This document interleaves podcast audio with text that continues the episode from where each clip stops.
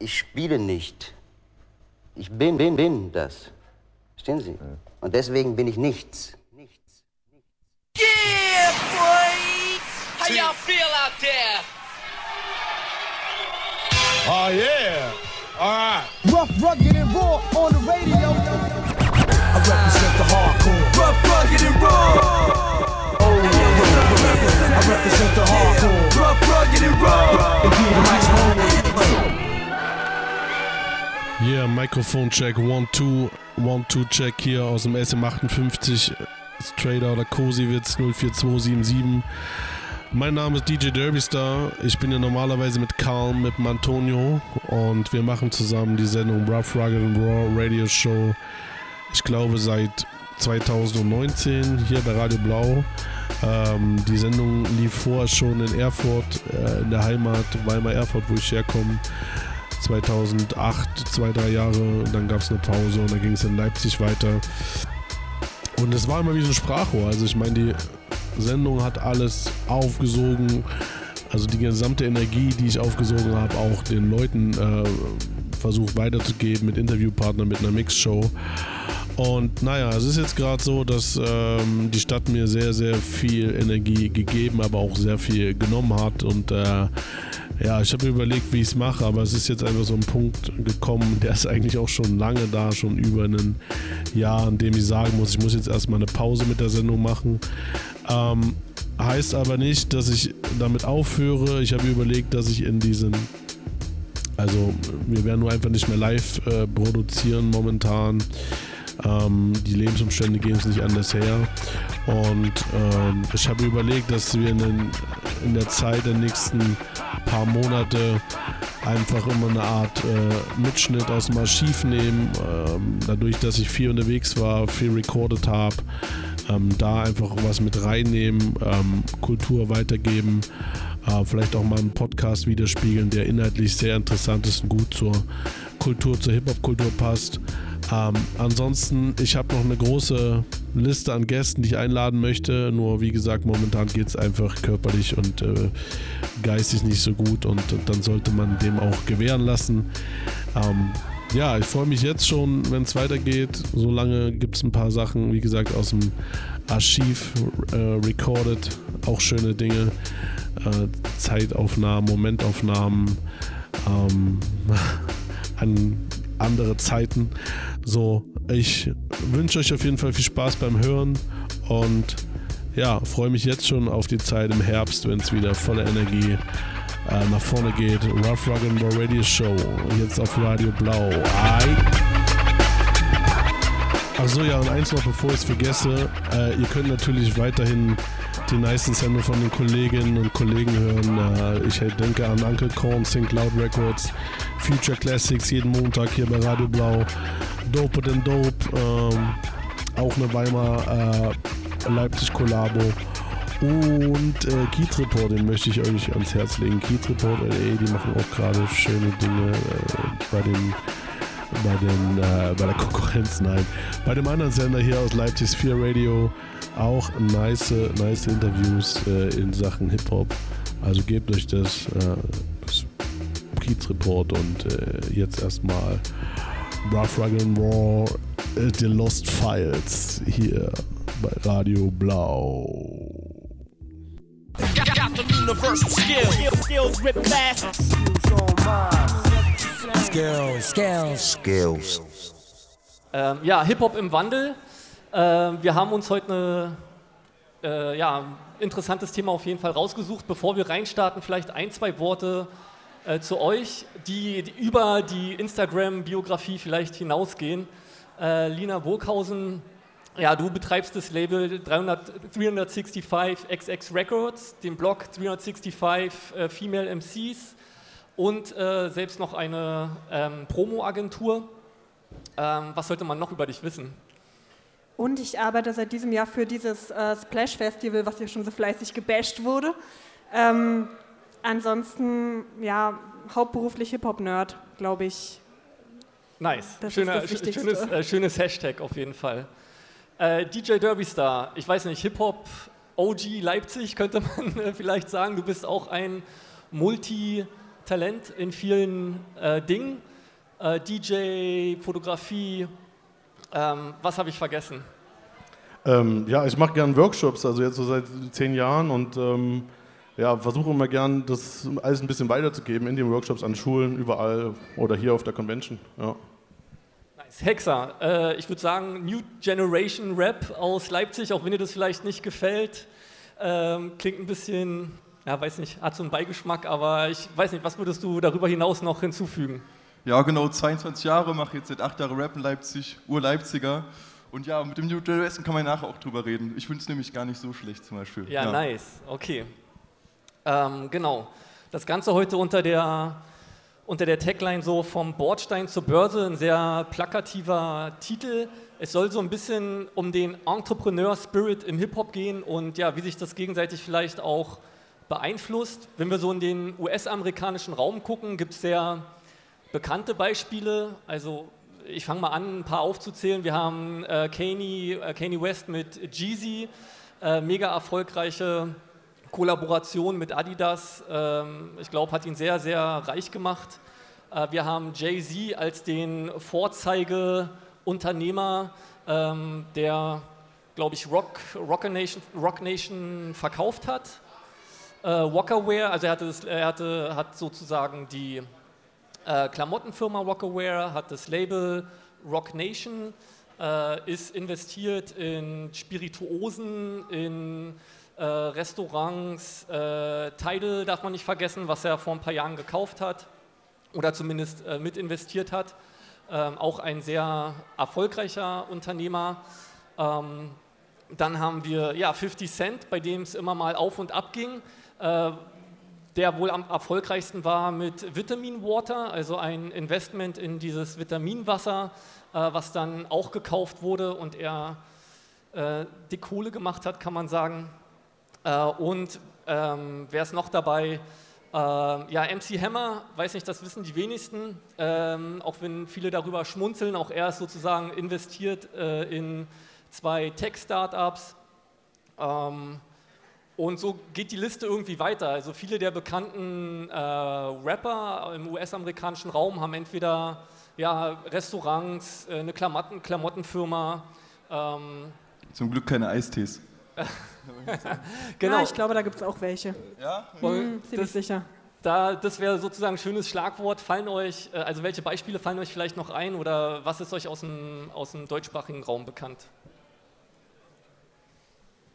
Also ja, Eistees, wobei es da ganz spannend ist, weil ähm, die Art und Weise, wie diese Eistees rausgebracht werden, tatsächlich super unterschiedlich ähm, ist. Also das geht von, okay, Eistee-Marke gehört zu einem großen Konzern und Rapper packt sein Gesicht drauf, zu dem Fall Dirty von Shirin David, wo das Unternehmen tatsächlich ihr gehört.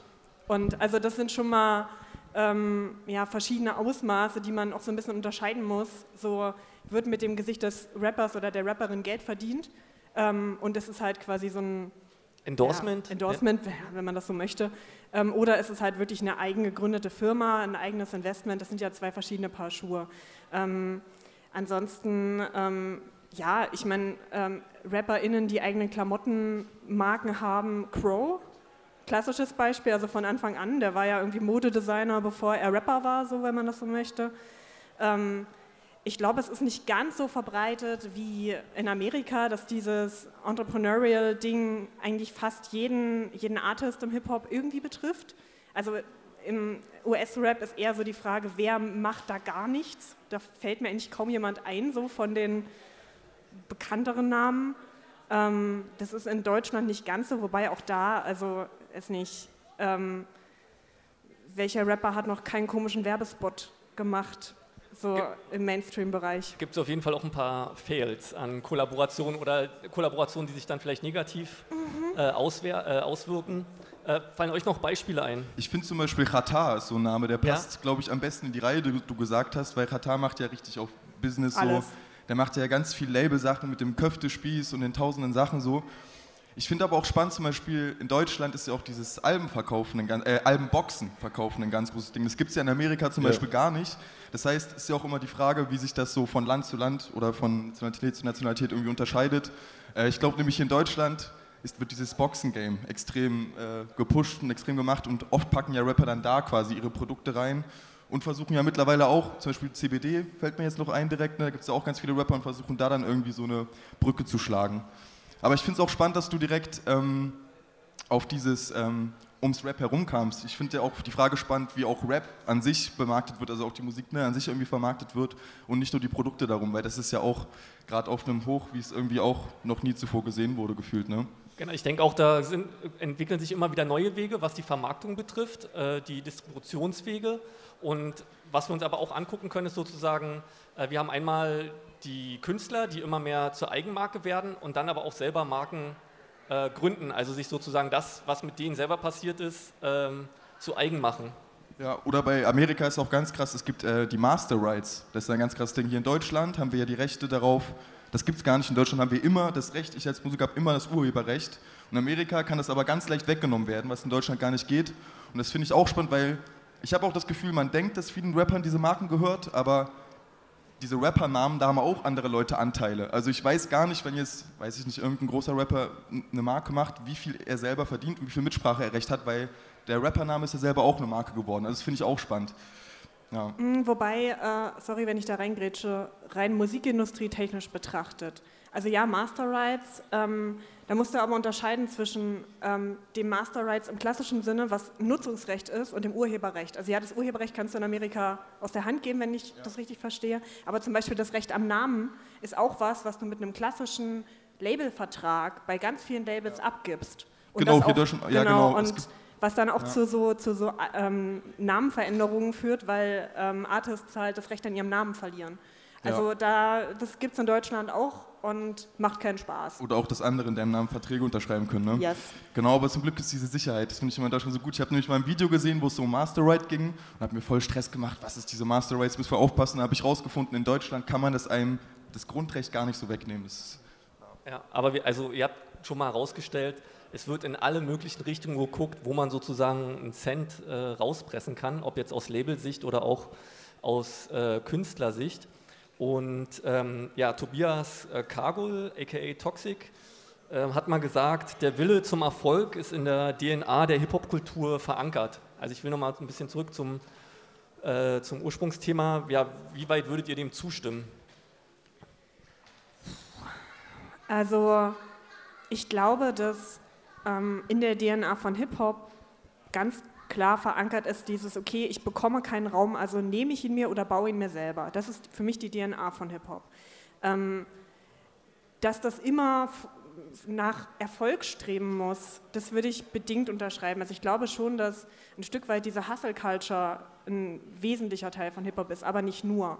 Weil am Ende des Tages, so wie Hip-Hop angefangen hat, es ging darum, nicht reinzukommen, also in, in Clubs nicht reinzukommen und deswegen eine eigene Party zu machen. So, das ist im Prinzip der Punkt. Und dabei kann es am Ende des Tages auch einfach nur um Spaß gehen und ähm, gar nicht so sehr darum, dass ich jetzt irgendwie den, das Business Mastermind bin. Das, ich bin dabei Toxic, dass ähm, die Art und Weise, wie Hip-Hop funktioniert und auch die Art und Weise, welche Werte da vertreten werden und ähm, wo das herkommt, wo das hingeht. Das ist viele Parallelen hat zu so einem Entrepreneur-Spirit, aber ähm, dass es auch nicht alles ist. Also ich würde Hip-Hop nie darauf beschränken. Du, du packst sozusagen äh, auf die andere Seite auch noch den Community-Gedanken, ne?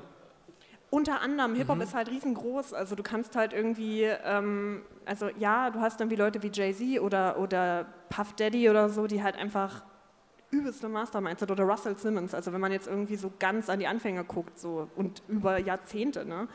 Ähm, ist ja ultra krass, was die Leute da auf die Beine gestellt haben aus nichts. Also wirklich nichts.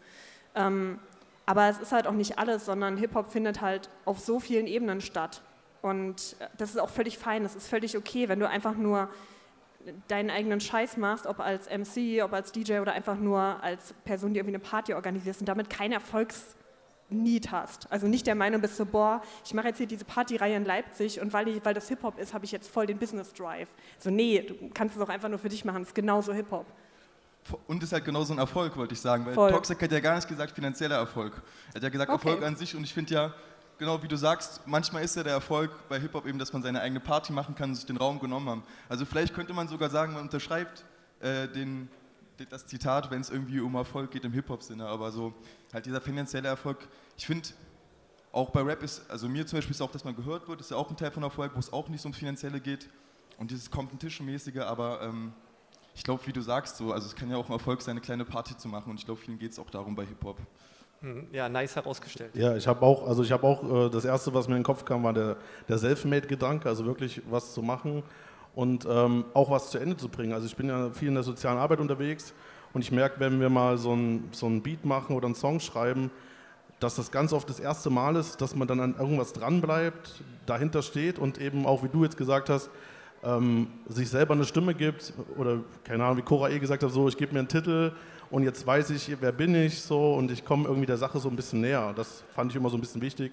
Und dann suchst du dir halt vielleicht aufgrund dessen danach eine Profession. Also du wirst viel selbstständiger und äh, es regt vielleicht auch das Denken an und das ist so erstmal die Grund-DNA. Was, was danach dann Business oder wirtschaftlich ist, kannst du dir ja selber raussuchen.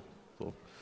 Ähm, würdet ihr aber zustimmen oder ähm, wie würdet ihr es einschätzen, dass ähm, ja, die, du hast ja gesagt, Hip-Hop ne, findet auf verschiedenen Ebenen auch statt. Wir haben verschiedene Hip-Hop-Elemente und genauso kann man sozusagen nach verschiedenen Ebenen gucken, wo dieser Entrepreneur-Spirit sozusagen eine Rolle spielt oder dieses Profitstreben eine Rolle spielt.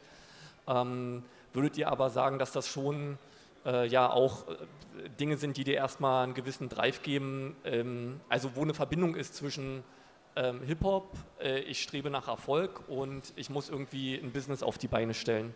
Also welche Elemente sprechen für euch, die ihr aus dem Hip-Hop kennt, sprechen sozusagen für erfolgreiches äh, Wirtschaften ne, in dem Sinne? Für mich hängt das eben auch ein bisschen zusammen, weil also bei mir ist so, wenn ich jetzt 40 Stunden die Woche arbeiten müsste, würde ich keinen guten Rap mehr machen. Also bei mir würde wirklich die Musik und die Kunst an sich abgespaltet von den ganzen Business und von der Promo drumherum, würde in irgendeiner Form schlechter werden, glaube ich bei mir. Ich brauche meine Ruhe und meine Zeit und ich habe eine Zeit lang 40 Stunden Woche gehabt und ich habe gemerkt, dass sich einfach meine Kunst verändert hat, meine Texte werden anders, du bist voll in deinem Alltag drin, voll im Hustle drin und das ist so das Ding, weil natürlich strebe ich dann auch danach, finanziellen Erfolg zu haben, um eben meine Miete zahlen zu können und vielleicht halt im Monat mich im besten Fall 100% auf die Musik konzentrieren zu können, weil ich dann weiß, dass ich für mich, was ja mir wichtig ist, für mich das beste, die beste Musik, das beste Kunstwerk am Ende quasi erschaffe und fertigstelle. Und das ist immer so ein Aspekt, der ja dann ein bisschen zusammenspielt, so quasi. Also irgendwie ist dann am Anfang, finde ich zumindest, irgendwie finanzieller Erfolg für mich auch, spiegelt sich dann auch ein bisschen wieder auf die Qualität der Kunst zum Beispiel.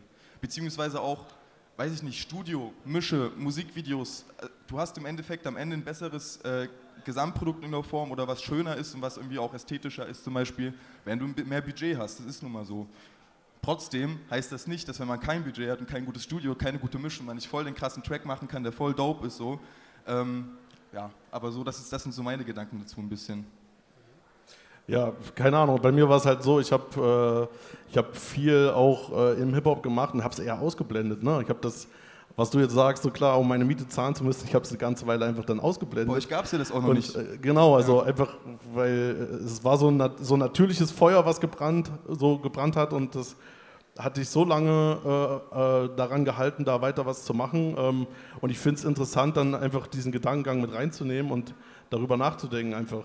Aber genau, es ist halt ist eine andere Generation so. Also da gab es gar nicht so vielleicht eine, so eine Sichtweise, das überhaupt zu nehmen. Also es geht gar nicht um ein Pro oder ein Contra, sondern einfach ähm, so aufzuwachen und zu sagen, okay, wir sind jetzt hier in einem, in einem anderen Zeitalter. So, ne? Wenn ich so versuche, mir, also jetzt so mit meiner eigenen Biografie zu überlegen, ähm, also ich meine, ich, ich war jetzt die letzten sechs Jahre komplett selbstständig, habe jetzt durch das Splash das erste Mal Teilzeit auch wieder eine Festanstellung, was eine super krasse Veränderung ist.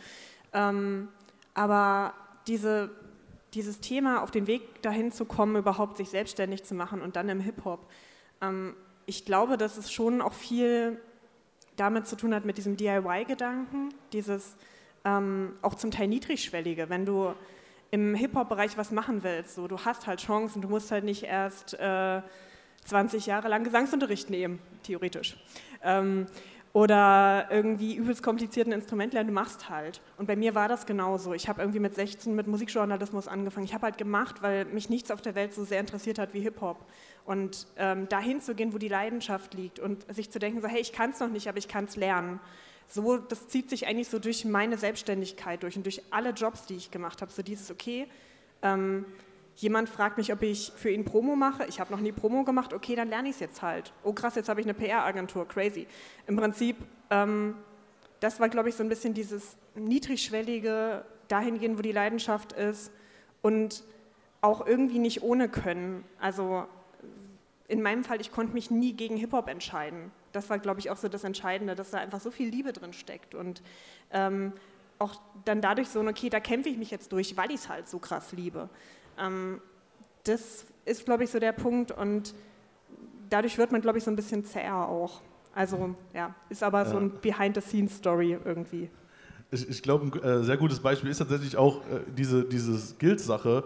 Äh, musste ich gerade dran denken. Als wir das damals äh, gegründet haben, war es ja im Prinzip auch erstmal so, dass du gesagt hast, okay, Bierdeckel-Idee, wir machen das und das, also wie du gerade gesagt hast. Und dann waren wir so on fire und haben es halt einfach gemacht. Und dann haben wir uns zwei Jahre später, oder wir mussten uns zwei Tage vorerst überlegen, ja, wie, wie, wie kriegen wir das jetzt irgendwie finanziert. Ne? Und normalerweise setzt du dich halt immer hin, musst erst einen Finanzierungsplan machen. Also so ist, so ist ein natürliches Rangehen, wenn du dich normal jetzt in Deutschland selbstständig machst. Und ich fand es so spannend, dass es so andersrum ist, das andersrum mal ähm, zu machen und dann natürlich da auch viele Tiefen zu haben, das mitzunehmen, aber daraus lernst du halt immer nur. Du kannst dann halt sehen, okay, das geht, das geht nicht. Ähm, und dann, keine Ahnung, wir waren dann auch erst nach zwei, drei Jahren ein Verein, also noch nicht von vornherein so eine Form, die man immer braucht, um was zu gründen. Ähm, also das ist eigentlich ein ganz gutes Beispiel dafür. So. Ich wollte auch noch sagen, und trotzdem musstest du was finanzieren. Das ist ja so wie überall, egal wie antikapitalistisch wir leben, wir müssen trotzdem unser Geld verdienen und wir müssen trotzdem einkaufen gehen. Und das ist ja beim Hip-Hop dann auch nicht anders eben. Das ist ja nun mal so, man braucht Geld, man muss irgendwie, irgendwo wird das halt gebraucht. Das ist immer so das Ding. Es geht halt nicht komplett ohne. Ne? Ja, ähm, also danke für eure Ausführungen und du hast gerade dieses Schlagwort gebracht, äh, Kapitalismus ähm, und nun die These, Hip-Hop ist ein Kind äh, einer kapitalistischen Gesellschaft äh, und worauf ich so, auch in welche Richtung ich so ein bisschen äh, hin wollte, ähm, hat ja gewisse Dynamiken, die, ähm, ja, die das befeuern, sich im Kapitalismus äh, durchzusetzen. Du hattest am Anfang das Beispiel gegeben, äh, Lina, mit dem, okay, die Leute sind nicht in, in die Clubs gekommen, haben selber eine Party gestartet. Wenn wir jetzt auf gut 50 Jahre Hip-Hop-Geschichte zurückgucken, in die 70er Jahre, New York, Queens, Bronx, die verarmten äh, Viertel, wo das Ganze so gestartet ist, ähm, die Leute machen eine Blockparty mit Strom aus der Laterne und ähm, es geht um ja, gesehen werden, so eine Underdog-Mentalität, hey, wir sind hier, wir sind nicht nur arm, sondern äh, wir, wir können auch was äh, sozusagen. Und dieser, dieser Grundspirit ähm, trägt er sich bis, bis heute noch, weil ich habe jetzt auch gehört äh, aus, eurer, aus eurer Schilderung, ihr habt jetzt gar nicht so diesen, diesen Druck, also zu 100 Prozent. Ne? Ihr äh, äh, argumentiert jetzt eher aus einer bequemeren Haltung vielleicht. Ähm, wenn ihr so auf die, auf die äh, Entstehungsgeschichte von Hip-Hop guckt, ähm, welche Beziehungen könnt ihr da noch beschreiben? Ich frage mich da halt immer, ähm, wenn ich gerade so drüber nachdenke, Keyboard ist Fuck the System, fällt mir ein, in den 70er Jahren. Aber es war ja irgendwie beides. Es war, glaube ich, ja teilweise anarchistisch, also lass alles kaputt machen, scheiß auf das System, glaube ich, aber gleichzeitig, oder ich weiß es nicht, wie es war, äh, aber gleichzeitig war es auch immer der Gedanke, okay, Rassel, ich komme groß raus, ich komme raus aus dem Ghetto-Block, also ich komme raus und mache mein Geld und ich komme raus. Und da frage ich mich, was. Dieser Traum, ne? Genau, dieser, dieser Traum. Ja. Und das war ja irgendwie beides am Anfang dabei. Oder ich weiß nicht so genau, was da stärker vertreten war, weil eigentlich ist ja dieses Rauskommen und den Traum zu leben, ist ja dann eher kapitalistisch und dieses Fuck the System ist ja eigentlich eher das Gegenteil. Und irgendwie hat beides gleichzeitig stattgefunden, oder? Ich weiß es nicht. Also ich glaube, dieses Märchen von Hip-Hop als antikapitalistische Bewegung am Anfang, es ist tatsächlich ein Märchen, weil am ja. Ende des Tages ging es darum, dazu zu gehören. Und Hip-Hop hat und hatte antikapitalistische Strömungen und gerade natürlich auch in, als Hip-Hop in Deutschland groß wurde, passierte das viel in, in linken Kontexten natürlich auch. Ähm, aber am Ende des Tages ging es darum, dazuzugehören und es ging auch nicht unbedingt bei allen darum, diesen, das, den Kapitalismus zu hinterfragen, sondern ja, äh, eben, hey, also ich bin der Meinung, dass bei vielen Menschen, ähm, die in so einer Situation sind, dass sie wirklich nicht wissen, was sie morgen essen sollen, wie sie ihre scheiß Miete bezahlen sollen und so. Also den Kapitalismus zu hinterfragen, das muss man sich erstmal leisten können, ganz blöd gesagt. Ein, Und- schön, sorry, ein schönes, äh, schönes Zitat, äh, schöne Aussage, die im Grunde sehr gut passt zu dem, was Spectre mal gesagt hat, also der äh, Gründer von Agro Berlin, äh, dass ähm, Hip-Hop in Deutschland die erste Jugendkultur ist, die sich diesen kapitalistischen Mechanismen zu eigen gemacht hat. So. Ich gucke ich guck in fragende Gesichter, also wie weit stimmt ihr dem zu? Also ich glaube, dass jede Jugendkultur, die irgendwann Mainstream-Interessen erlangt hat, sich den Kapitalismus zu eigen gemacht hat. Also ich, Oder, aber dann wäre es ja andersrum. Dann hat sich ja der Kapitalismus, äh, keine Ahnung, wenn ich Punk-Shirts bei H&M kaufe, dann haben sich äh, Ramones-Shirts bei H&M kaufe, keine Ahnung, dann ist es ein ja, anderer... auch, auch, auch, aber ich glaube, ähm, jeder Artist, jede Band, die irgendwie das, die Entscheidung trifft, so hey, ich möchte damit mein Geld verdienen und das durchdenkt und überlegt, mit welchen Tools des Kapitalismus kann ich das machen? Verkaufe ich Merch? Wie teuer ist meine Platte? Wie kriege ich meine Platte in den Land? Das ist ja alles Marketing. Also wo fängt man da an? Also das ist tatsächlich eine Frage, ab wann nennt man es Kapitalismus? Keine Und- Ahnung. Und hier So. die These, dass sozusagen ähm, Leute mit dem Hip-Hop-Background das Game durchgespielt haben. Einfach aufgrund des Mindsets, ne? Mhm. aufgrund der Entstehungsgeschichte, mit dem Hunger, mit dem ich an Sachen rangehe, mit dem Druck der Competition. Wir hatten das, den Competition-Wettbewerbsgedanken. Wir haben den Gedanken der Kollaboration, mit anderen zusammenzuarbeiten. Äh, wir haben das Thema Sichtbarkeit, keine Ahnung, Graffiti, ja, mein Name muss überall sichtbar sein. Und dass Leute mit diesem Background im Grunde dieses Game, das Kapitalismus-Game durchspielen, durchgespielt haben und die Entwicklung, die wir jetzt in Deutschland sehen, eigentlich, ja, ganz, also das war halt vorhersehbar, ne? dass irgendwann hier wir Eistee von Shireen David haben. So. Voll, da wollte ich auch, das habe ich ja vorhin schon angesprochen, weil ja die These war Hip-Hop ähm, im Wandel des Geistes.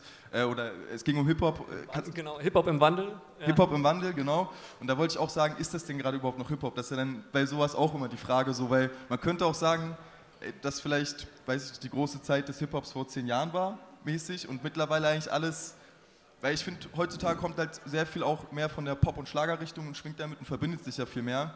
Ähm, und Okay, aber sorry, meinst du das jetzt auf musikalischer Ebene? Meinst du das auf Business, Mindstate-Ebene? Genau, es ist halt ne, das ist ein Riesenthema. Das, ich glaube, wenn wir das jetzt anfangen, das Thema, was ist jetzt Hip-Hop und was nicht, das würde, glaube ich, zu lang dauern. Aber das ist ja auch immer spannend, die Frage. Aber wenn wir jetzt sagen, es ist immer noch Hip-Hop, so wie wir es jetzt kennen, nur halt mehr verbunden, ja, es ist gerade sehr pervers. Also es ist ja, wird ja alles so hochgetrieben wie noch nie.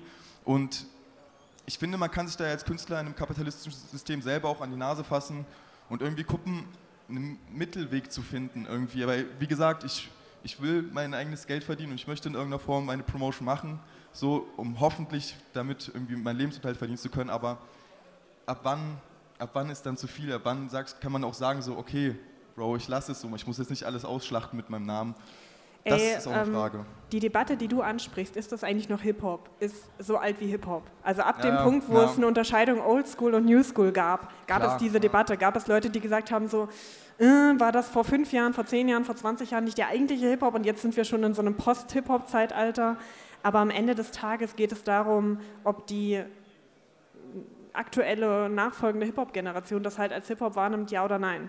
Und ich meine, ich bin 32 Jahre alt. Ähm, wenn ich auf dem Splash bin, dann kann ich mit 80, 85 Prozent der Artists verhältnismäßig wenig anfangen, aber ich bin auch nicht die Zielgruppe.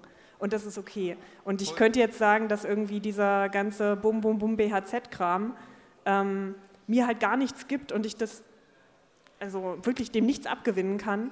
Aber ähm, trotzdem, wer bin ich zu beurteilen, ob das für einen 17-jährigen Hip-Hop ist?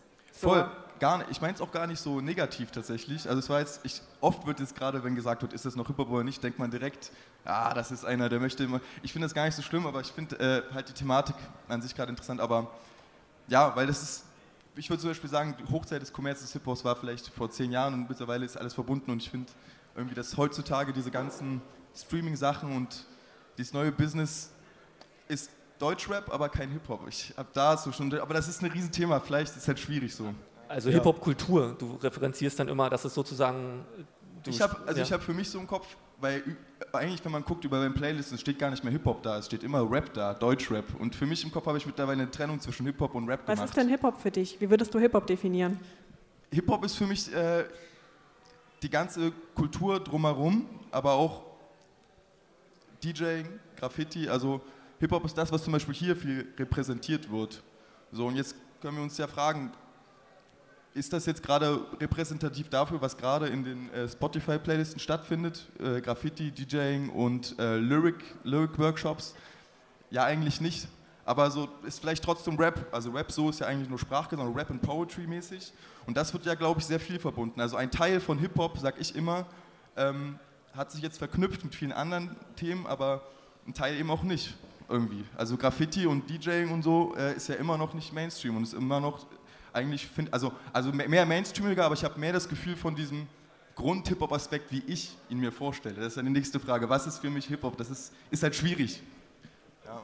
Ja, also ge- genau, also ich, ich mache auch immer die Unterscheidung halt in, in, in, in, in, die, in die Kulturen und in, in dieses Deutschrap. Äh, äh, das ist, finde ich, ganz wichtig und es ist halt einfach alles exponentiell gewachsen. Das heißt, ähm, hast du das Zitat nochmal da? Weil da wollte ich nochmal eigentlich zurück. Ähm, Ja. äh, klar gibt es äh, Menschen, die sich für diese Art und Weise entschieden haben, aber trotzdem ist ja alles extrem gewachsen und trotzdem gibt es auch Menschen, die sich dagegen, also die sich bewusst dagegen entschieden haben. Es gibt Menschen, die sagen, ist mir egal oder ich gucke mal, was geht. Es gibt Menschen, die sagen, ich lege es darauf an, mein Leben damit zu finanzieren. Äh, aber genau, ich kenne auch super viele Menschen, die einfach sagen, ich will damit nichts zu tun haben. Ich bin Bäcker, ich liebe Hip-Hop, ich gehe nachts sprühen, aber ich bin trotzdem Bäcker und will damit mein Geld verdienen. Also ich muss nicht mit dem Sprühen mein Geld verdienen. Ich könnte es, weil jetzt gibt es eine Perspektive, ich wüsste auch, wie es geht. Aber ich mache es vielleicht aus dem und dem Grund nicht. Also ohne es zu werten, ne? aber ich meine, auch das gibt's, ähm, weil das Zitat klang so ein bisschen, als hätten sich alle dann irgendwann in diese Richtung fokussiert. Meinst aber ich glaube einfach nur, es ist breiter geworden und äh, es gibt einen größeren, größeren Impact, es gibt mehr Leute, es ist in eine Popkultur reingewachsen. Es hat, es, äh, aber trotzdem gibt es immer noch wieder immer eine Szene, auch wenn mich Leute fragen, so, gibt es sowas überhaupt noch? Ja, aber du musst es wieder suchen, so wie früher und so. Und das, Du meintest jetzt Spectre. Mit, äh, meintest du jetzt Spectre? ja, weil das Zitat, genau. was du, mit dem du angefangen hast, Ah, mit dem, ah, nee, dann meintest du Toxic, okay, genau. Äh, also Toxic. der Wille zum Erfolg ist in der DNA der Hip-Hop-Kultur verankert, aber ich glaube, darüber konnten wir, da haben wir eigentlich einen relativ großen Konsens gefunden, dass das erstmal Nee, das Kapitalistische meinte ich. Das, ja, okay, äh, das war, das war Spectre, der das mal gesagt hat zur äh, Hip-Hop in Deutschland, äh, dass es sozusagen die erste Jugendkultur ist, die sich dem Kapital, oder nicht die erste, aber die Hip-Hop in Deutschland hat sich äh, den kapitalistischen Eigenschaften sozusagen zu eigen gemacht. Äh, und was ich meinte mit durchgespielt, ne? also das Game äh, durchgespielt. Und ich habe hier, ne, ich fand deine Frage spannend, ne? was ist Hip-Hop für dich? Und ich glaube, am Beispiel von Hexa hat man auch gemerkt, das ist eine sehr individuelle Definition. Da guckt jeder in anderen Breitengraden und, und Ebenen, äh, so wie äh, Derby Star das jetzt auch gerade nochmal herausgestellt hat. Ähm, wir hatten diesen Punkt der ähm, ja, Vermarktung, glaube ich, schon gestriffen. Und ähm, jetzt äh, gibt sozusagen die, die These, ne, Hip-Hop ist eine sehr markenaffine Kultur. Ähm, seit jeher, eigentlich seit dem Beginn, wird über Brands, also über Marken kommuniziert. Gewisse Marken stehen für was. Ähm, wie seht ihr das? Also steht ihr dem kritisch gegenüber? Ähm, hat das für euch schon immer dazugehört? Auch in der, äh, ich, ich zeige mich, ich identifiziere mich sozusagen mit der Hip-Hop-Kultur über gewisse Marken? Also, ähm, wenn man hier so guckt, was wir für Klamotten anhaben, ähm, ist es, glaube ich, schwer, das zu trennen, selbst wenn man versucht, antikapitalistisch zu denken. Ähm, das Ding ist, ich finde das immer so ein bisschen niedlich, wenn sich Leute über Sellout im Hip-Hop beschweren und äh, auch jetzt gerade mit der neuen Generation mit, ja, alle machen Eistee- und Pizzamarken und alle wollen irgendwie Balenciaga Badelatschen und keine Ahnung was. Ähm, das Ding ist, diese ganze Verzahnung Marken und Hip-Hop, die gibt es seit den 80ern. Also nicht, also nicht nur irgendwie Run DMC mit My Adidas, sondern ey, Sprite hatte den ersten Deal mit einem Rapper, glaube ich, ich, 87, 88 mit Curtis Blow. A Tribe Called Quest haben für Sprite äh, oder für, für Coca-Cola Promo gemacht. Also all die Leute, die ja nicht Sellout sind, haben Deals gemacht mit großen Marken. So, äh, hier, ähm, hieß diese, es gab so einen Malt Liquor, der irgendwie in fast jedem Musikvideo der 90er vorkam.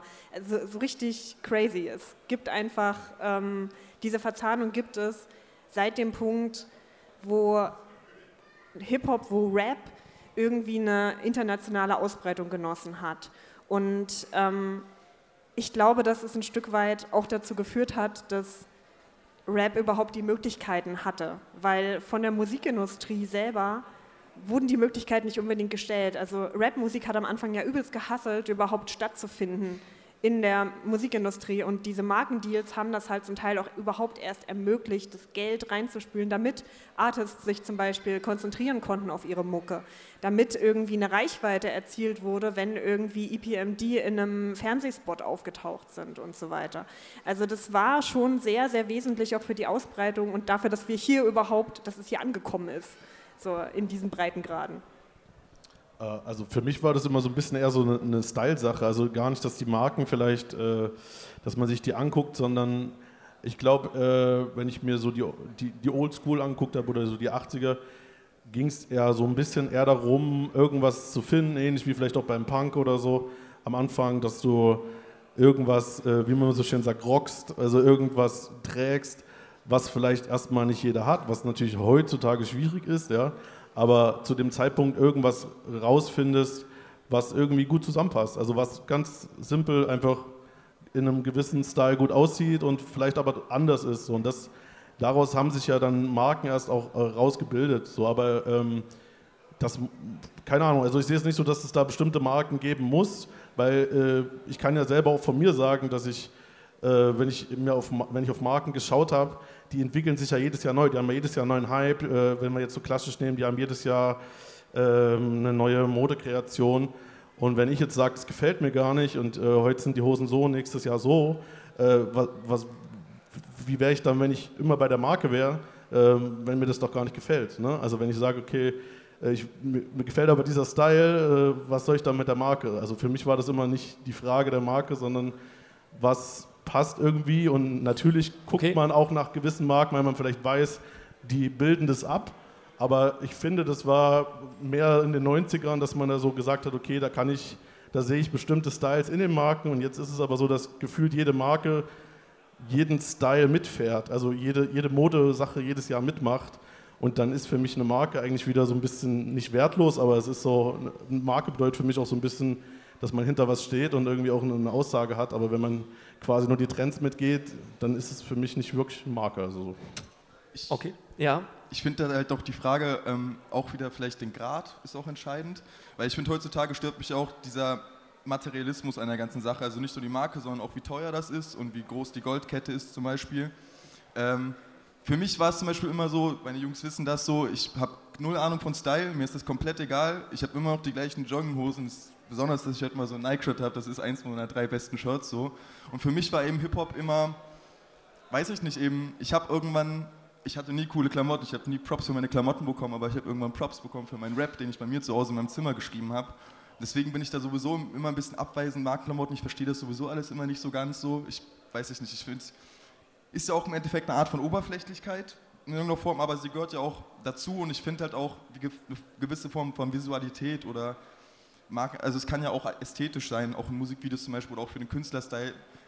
Bei manchen passt das mega gut und ich finde es eigentlich auch nicht, aber ich finde, wie gesagt, diesen Aspekt des Materialismus in dem, weil eigentlich bei Rap, Poetry, Rap und Poetry war ja eigentlich doch immer dieses auch also ich weiß nicht, wie es ursprünglich war, aber für mich ist, war es immer das Wichtigste, das Geistliche, also das Poetry, Rap and Poetry, das ist ja das Ding, es ist eben nicht Rap und irgendein Text, sondern der Rap ist ja, weil es Poetrie, das ist ja nochmal, hat, ist ja ein besonderes Wort und da ist die Frage, ist vielleicht auch ein bisschen verrückt, dass es sich ja so entwickelt hat bei Hip-Hop, dass dann irgendwann dieses Materialistische da so mit reingegangen, auch recht früh tatsächlich.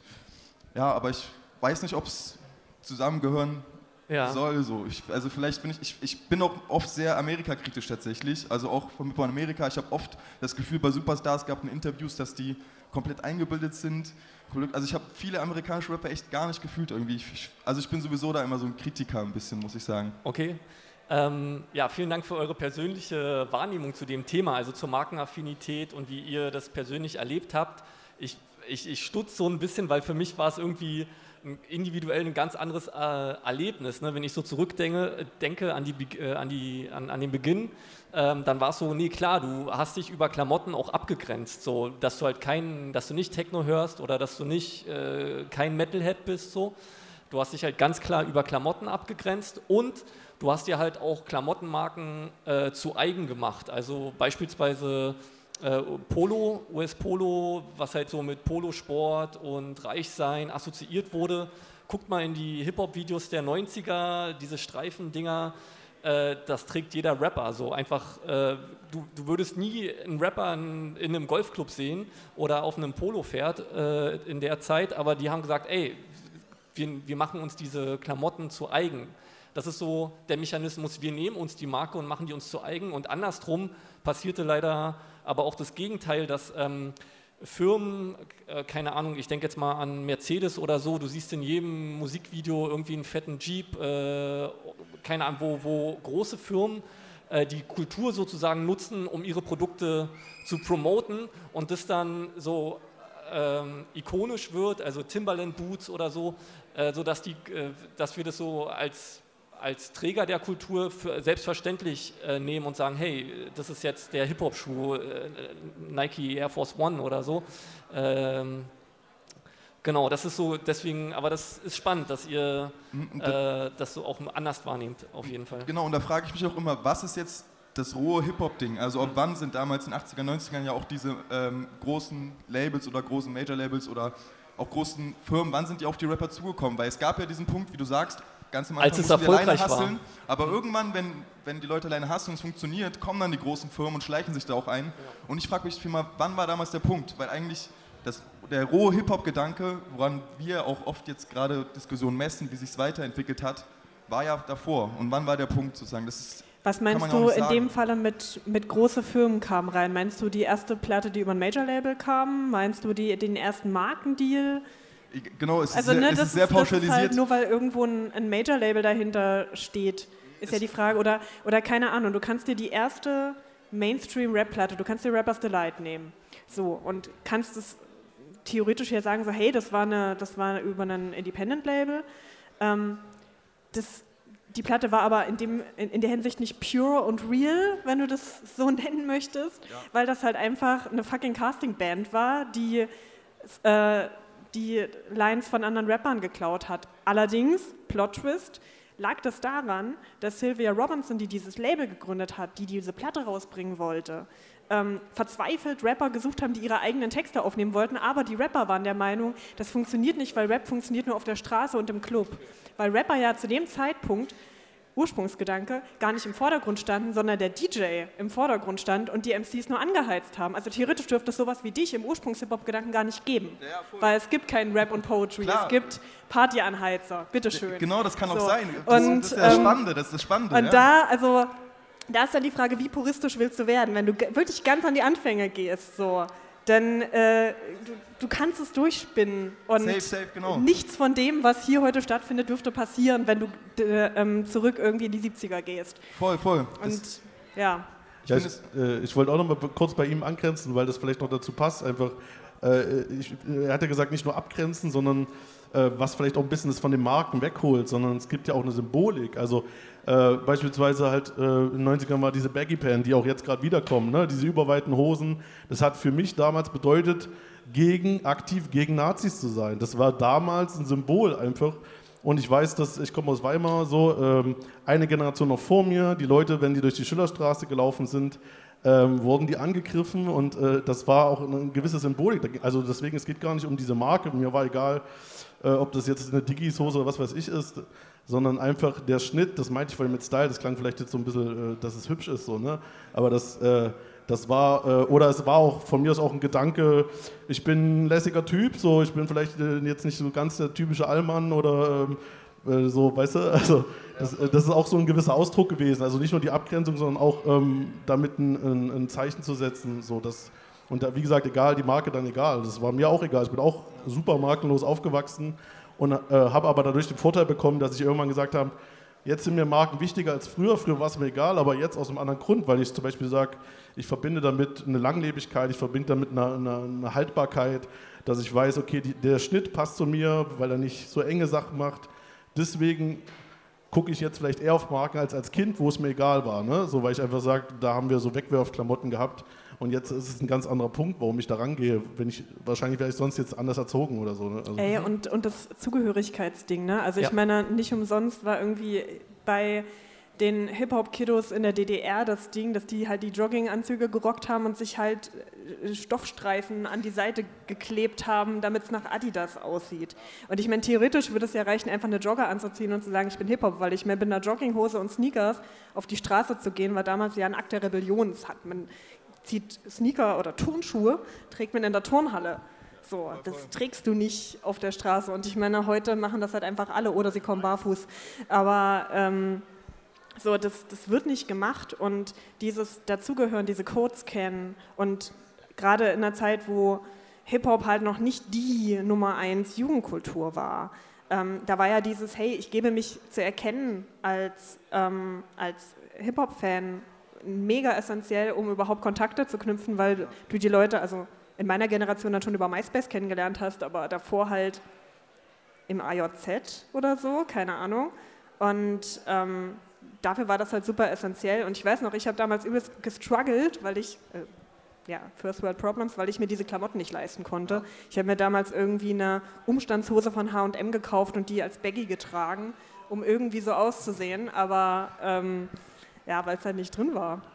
War ein Problem. Äh, ja, also nach KRS One ist Streetwear ja auch ein Element von Hip-Hop, äh, glaube ich, kann man das so festhalten.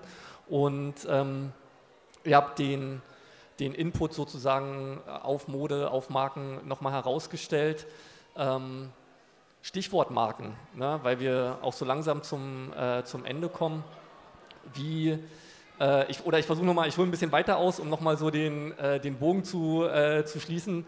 Ich bin eingestiegen mit ein paar Beispielen, ne? Jay-Z, Kanye West, äh, 50 Cent und habe äh, Nas vergessen. Nas hat aber auch in sehr viele äh, Firmen investiert, unter anderem äh, Dropbox, äh, Lyft, äh, den Konkurrenten von, von Uber und ähm, irgendwie einen digitalen Pay-Dienst noch oder so. Also er ist da mit seinem Investment-Team sehr gut unterwegs. Äh, also sehr auch in neue Technologien. Und bei neuen Technologien sind wir auch bei Social Media. Und da sind wir sozusagen beim Schlagwort Marke.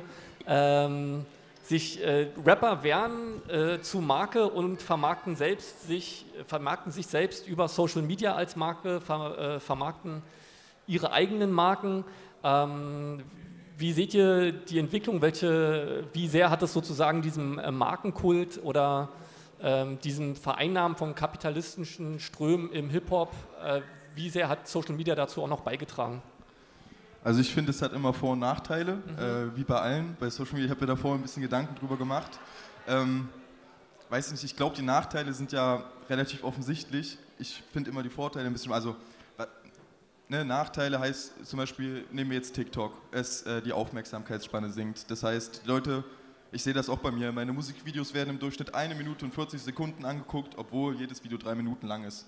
So, ne? Also mittlerweile beim Schnitt ist es bei mir so, Digga, die besten Szenen in der ersten Hook, die zweite Hook, schalten die Leute schon weg. Ist so, die sind einfach zu, also es gibt viele Nachteile, insgesamt diese ganze Konsumgeilheit wird ja auch teilweise sehr angeregt von TikTok äh, zum Beispiel, aber ich finde ein großer Vorteil ist zum Beispiel, ähm, dass man es eben do-it-yourself schaffen kann durch TikTok oder Instagram. Das war damals ein riesen Unterschied. Damals zur MTV-Zeit gab es richtige Gatekeeper.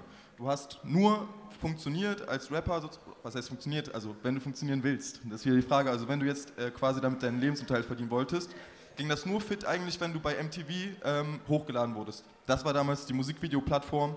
Und das war dann wirklich so, du hast dann ein Musikvideo gedreht für 20.000 Euro, damals ein Video viel größer, und dann schickst du es hin und es kann sein, dass die es ablehnen, weil die es irgendwie nicht cool finden. Und dann hast du 20.000 Euro in Sand gesetzt und kommst nicht weiter. Oder wenn die Leute bei MTV Probleme hatten mit dir als Künstler oder irgendwie finden, dass du vielleicht zu- zu antikapitalistisch bist, meinetwegen als Beispiel so, dann hätten die das nicht hochgeladen.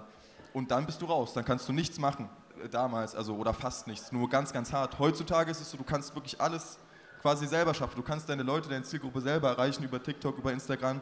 Du kannst wirklich do it yourself, self-made. Wenn du es gut machst, und vielleicht auch natürlich auch den, Leuten das gefällt. Es geht ja von darum, Leute, Leu- neue Leute zu erreichen. Ob die Leute das dann auch hören, ist eine andere Sache.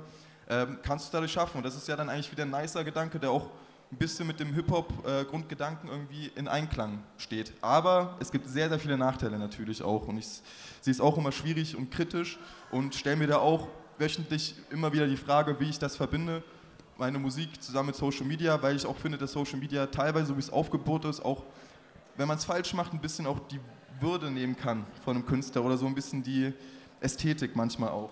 Ja, weil ne, heutzutage ist so, das Ding ist, du goest, du musst dich den Leuten zeigen, präsentieren, zeig deine Persönlichkeit, zeig dich öffentlich, gib dich den Leuten nah. Ich fand es aber auch cool damals, äh, Hip-Hopper oder Künstler zu haben, wo du gar nicht weißt, wie die persönlich sind, wenn es so ein Mysterium war und irgendwie die ein bisschen hinter sich waren im Schatten. Und ist aber heute schwierig halt, finde ich. Mm, Ich glaube generell, dass es schwieriger ist, eine Grenze zwischen der Marke eines Artists zu ziehen und dem Menschen. Also eben gerade durch diese ganzen Social-Media-Geschichten. Ich sehe auch die Chancen, die du siehst. Ähm, Ich sehe die Chancen halt auch dadurch, dass ich ja noch eine Social-Media-Generation davor oder davor oder davor bin.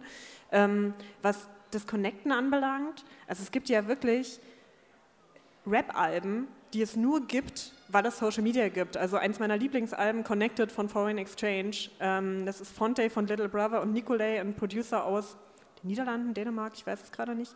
Ähm, die haben sich, ich glaube, auch über MySpace kennengelernt oder so. Und das ist göttlich, dieses Album. Und diese Art von Verbindung gibt es ja auch nur durch soziale Netzwerke.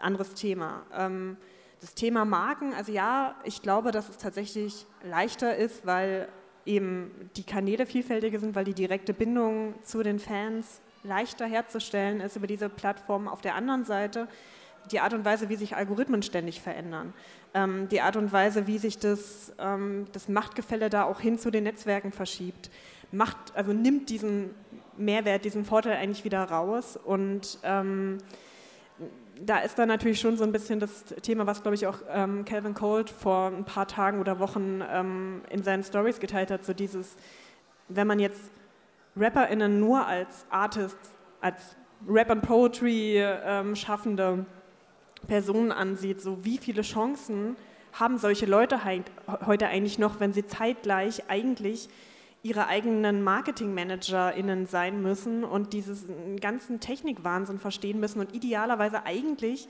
mindestens fünf verschiedene Produkte entwickeln müssen, um davon leben zu können. Und mm, dann ist es halt schwierig und da ist so ein bisschen die Frage, wie, wie schafft man es, sich davon auch ein bisschen unabhängig zu machen? Wie kann man sich eine nachhaltige Karriere aufbauen, ob mit irgendwelchen Produkten, die jetzt nicht Musik sind oder ohne, ähm, sei jetzt mal dahingestellt. Es ist, glaube ich, gerade echt eine ganz schöne Herausforderung.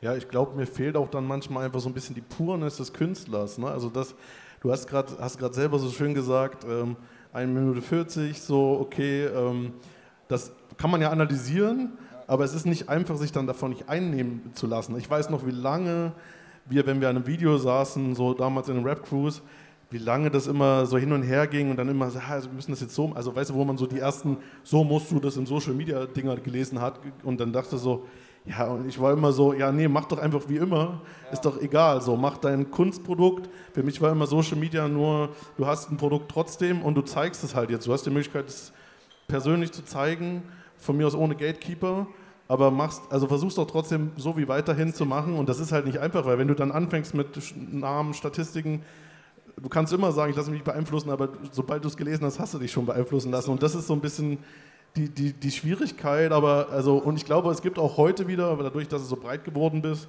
äh, ist, gibt es dann trotzdem wieder an, an sich so eine Gatekeeper-Funktion. Das sind dann halt die Selektoren, also die die Playlisten machen. Ähm, und ähm, die, ähm, weil es halt so breit geworden ist, ich, also du hattest vielleicht auch vor zehn Jahren, als es Social Media gab, äh, uns angefangen hat, äh, waren halt die am Trigger, die die ersten waren, die Social Media gemacht haben. Nicht, weil sie vielleicht die beste Musik hatten, sondern weil die vielleicht äh, überhaupt das gemacht haben. Und jetzt sind wir wieder an so einem Punkt, wo es jeder macht, so, wo jeder einen Song hochlädt. Und dann, klar, du hast die Chance. Ne? Aber so bei MTV war es halt so damals, wenn du dann auf MTV warst, hat es eine ganz andere Bedeutung gehabt. Dann warst du wirklich auch, hat es einen Grund, also ob es nun so ist, kann man diskutieren, aber ich meine so, das war so das Wertvollste, so, boah, irgendwie, ich laufe bei MTV oder ich laufe da und da und so von, von ne, so zehn Gleicht sich auch Videos in aus, so. 30 Minuten und dann diese zehn Personen. Das ist ja auch der Grund, warum heute, warum es heute solche, solche Alben und so, so einen Kram gibt. Ne? Also wo vielleicht heute Leute sagen, ich verstehe gar nicht, warum das Album so einen großen Mehrwert für eine bestimmte Generation Hip-Hop hat.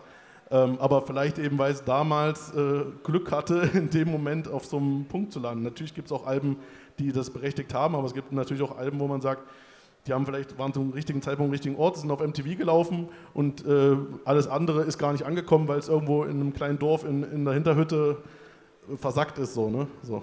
Es gleicht sich ja auch aus, ne? also was du gemeint hast, dadurch, dass ja jetzt alle die Möglichkeit haben, machen es ja auch viel mehr. Das heißt, ist dann nicht mehr einer von 100 Rappern, das war ja vielleicht damals wirklich so, sondern einer von 10.000 oder 100.000, ich weiß nicht wie in Deutschland, es fühlt sich so an auf jeden Fall. Aber was ich auch noch sagen wollte dazu ist der Punkt, äh, das finde ich nämlich ganz, ganz wichtig, muss man immer dazu sagen.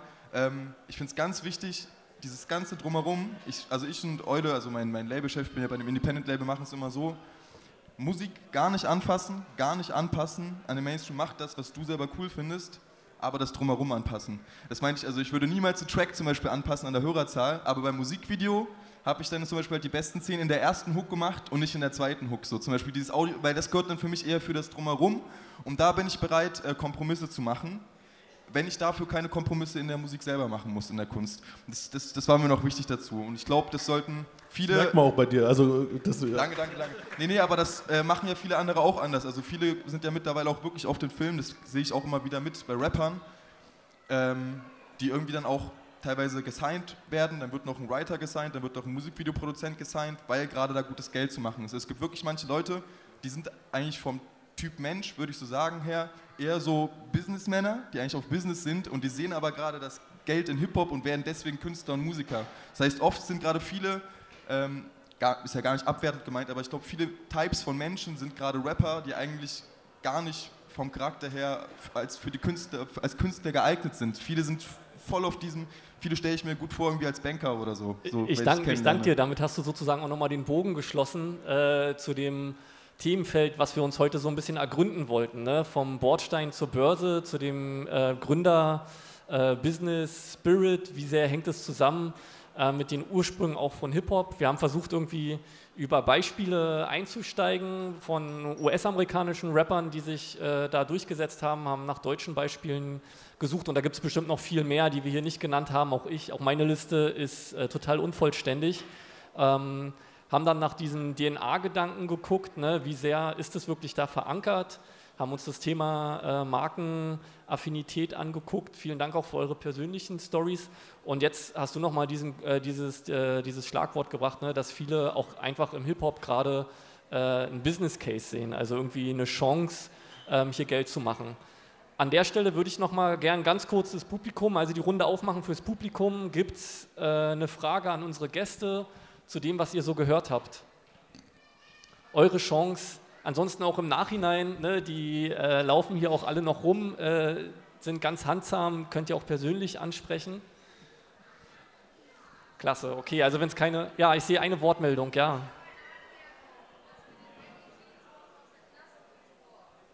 Dankeschön. Okay, Aus die der Arbeiter, Arbeiterkultur. Knastkultur.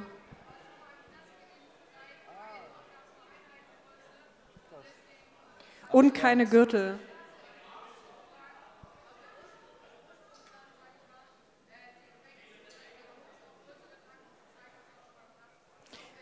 Ähm, ich wiederhole das mal, weil Sehr ich nicht gerne. weiß, ob das jeder verstanden hat. Also die Anmerkung war, dass äh, der Trend zu Baggy Pants aus der Knastkultur kommt.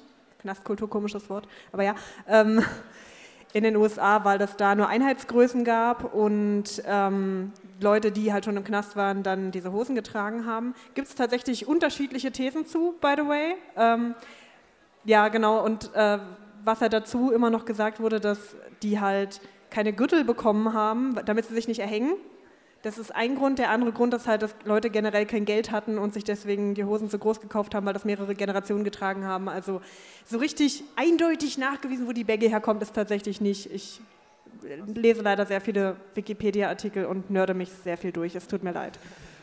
aber vielen Dank äh, für den Input auf jeden Fall, ja.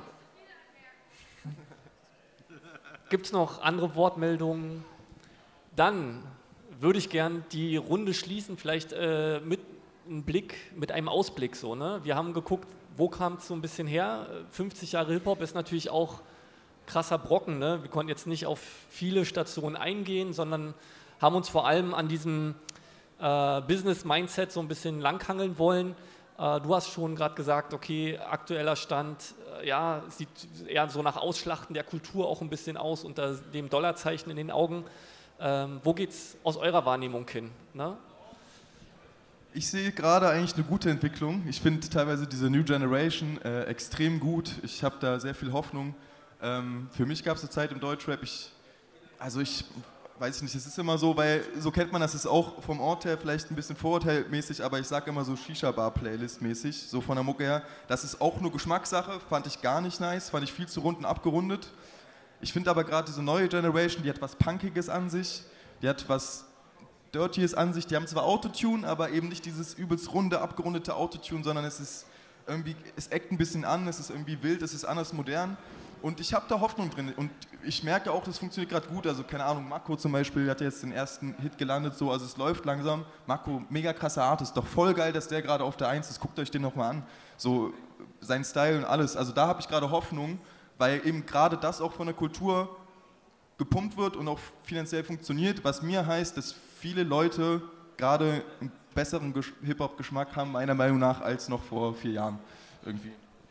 Ja, würde ich, würd ich mitgehen. Also denke ich auch, äh, dass es jetzt wieder eine Generation gibt, die auch wieder wirklich hinter, hinterfragt und ähm, Beispiel auch ähm, Humana, dass gerade Leute wieder ähm, sehr viel Secondhand äh, kaufen.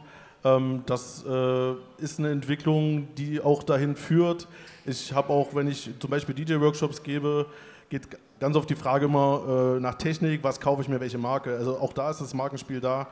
Und da ist mir auch immer wichtig, äh, dann irgendwie auch was vom Second-Hand-Markt mitzugeben, weil ich auch einfach merke, alles, was neu rauskommt, ist nicht unbedingt besser. Es ist viel teurer und ist viel mehr aufgepumpt und der, der am lautesten redet, so gewinnt. Aber es ist am Ende ist es nicht so und dann, ich glaube, es braucht einfach noch mehr Menschen, die das weitergeben. Also das Interesse ist da, aber es braucht noch mehr Menschen, die nicht nur laut sagen, das Teure ist gut, sondern vielleicht die auch das, äh, das Wissen weitergeben, weil sonst das wird ja kein Marketingmensch sagen, so das von vor zehn Jahren, das ist so besser. Wird er nicht machen.